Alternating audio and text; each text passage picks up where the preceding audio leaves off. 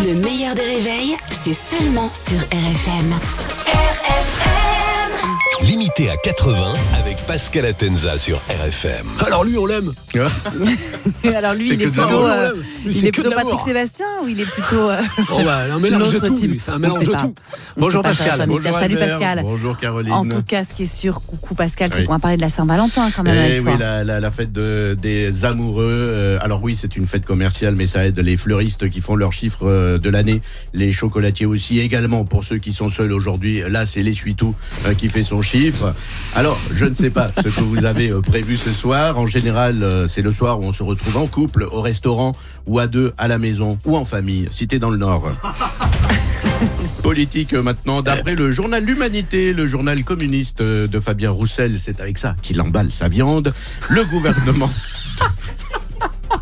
Le gouvernement de Gabriel Attal est un gouvernement de millionnaires. À la Yana de la doudoune sans manche. Euh, finalement, Macron avait raison, ça ruisselle, ça ruisselle, mais sur eux.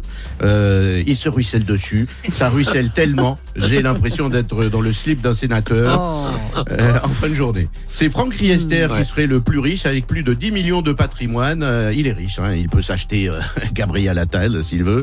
Sa fortune a été faite grâce à des concessions et des garages automobiles, donc facture au black. Ouais, ouais, à On connaît, on connaît Ah, ça. bah oui. La pièce détachée, ça rapporte. Et les voitures, c'est comme Philippe Croison, c'est la pièce détachée qui a le plus de valeur. Oh mon dieu. On l'embrasse, Philippe Oui. Croison, Oui, on l'aime beaucoup. Le moins riche, c'est Gérald Darmanin, miskin. Et il a un, il a un compte à la poste. Double. Ah ouais, mais C'est quand même- triple même. C'est la honte. Alors quand même, un ministre sur deux qui est millionnaire, ça fait beaucoup. Euh, dans ce gouvernement, t'as plus de chances de gratter un millionnaire qu'au PMU. hein.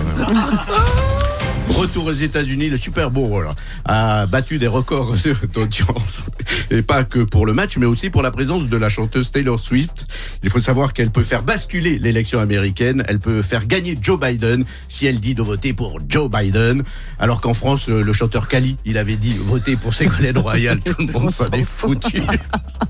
Hein, C'est quand le bonheur? Ben, Quand il arrêtera de chanter. Ah Donc, là là. Taylor Swift a un pouvoir incroyable. Même Joe Biden a déclaré, je ne sais pas qui c'est, mais si Taylor Swift dit de voter pour Joe Biden, moi aussi, je voterai pour ce bah, Joe Biden. Ouais, là, je- ouais.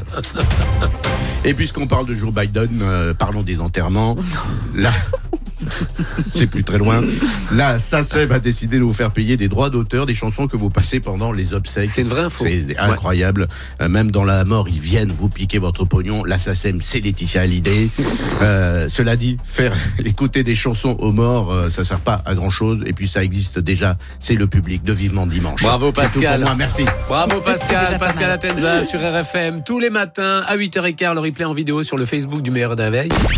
Le meilleur des réveils avec Albert Spano et Caroline Turbide de 6h à 9h30 sur RFM. RFM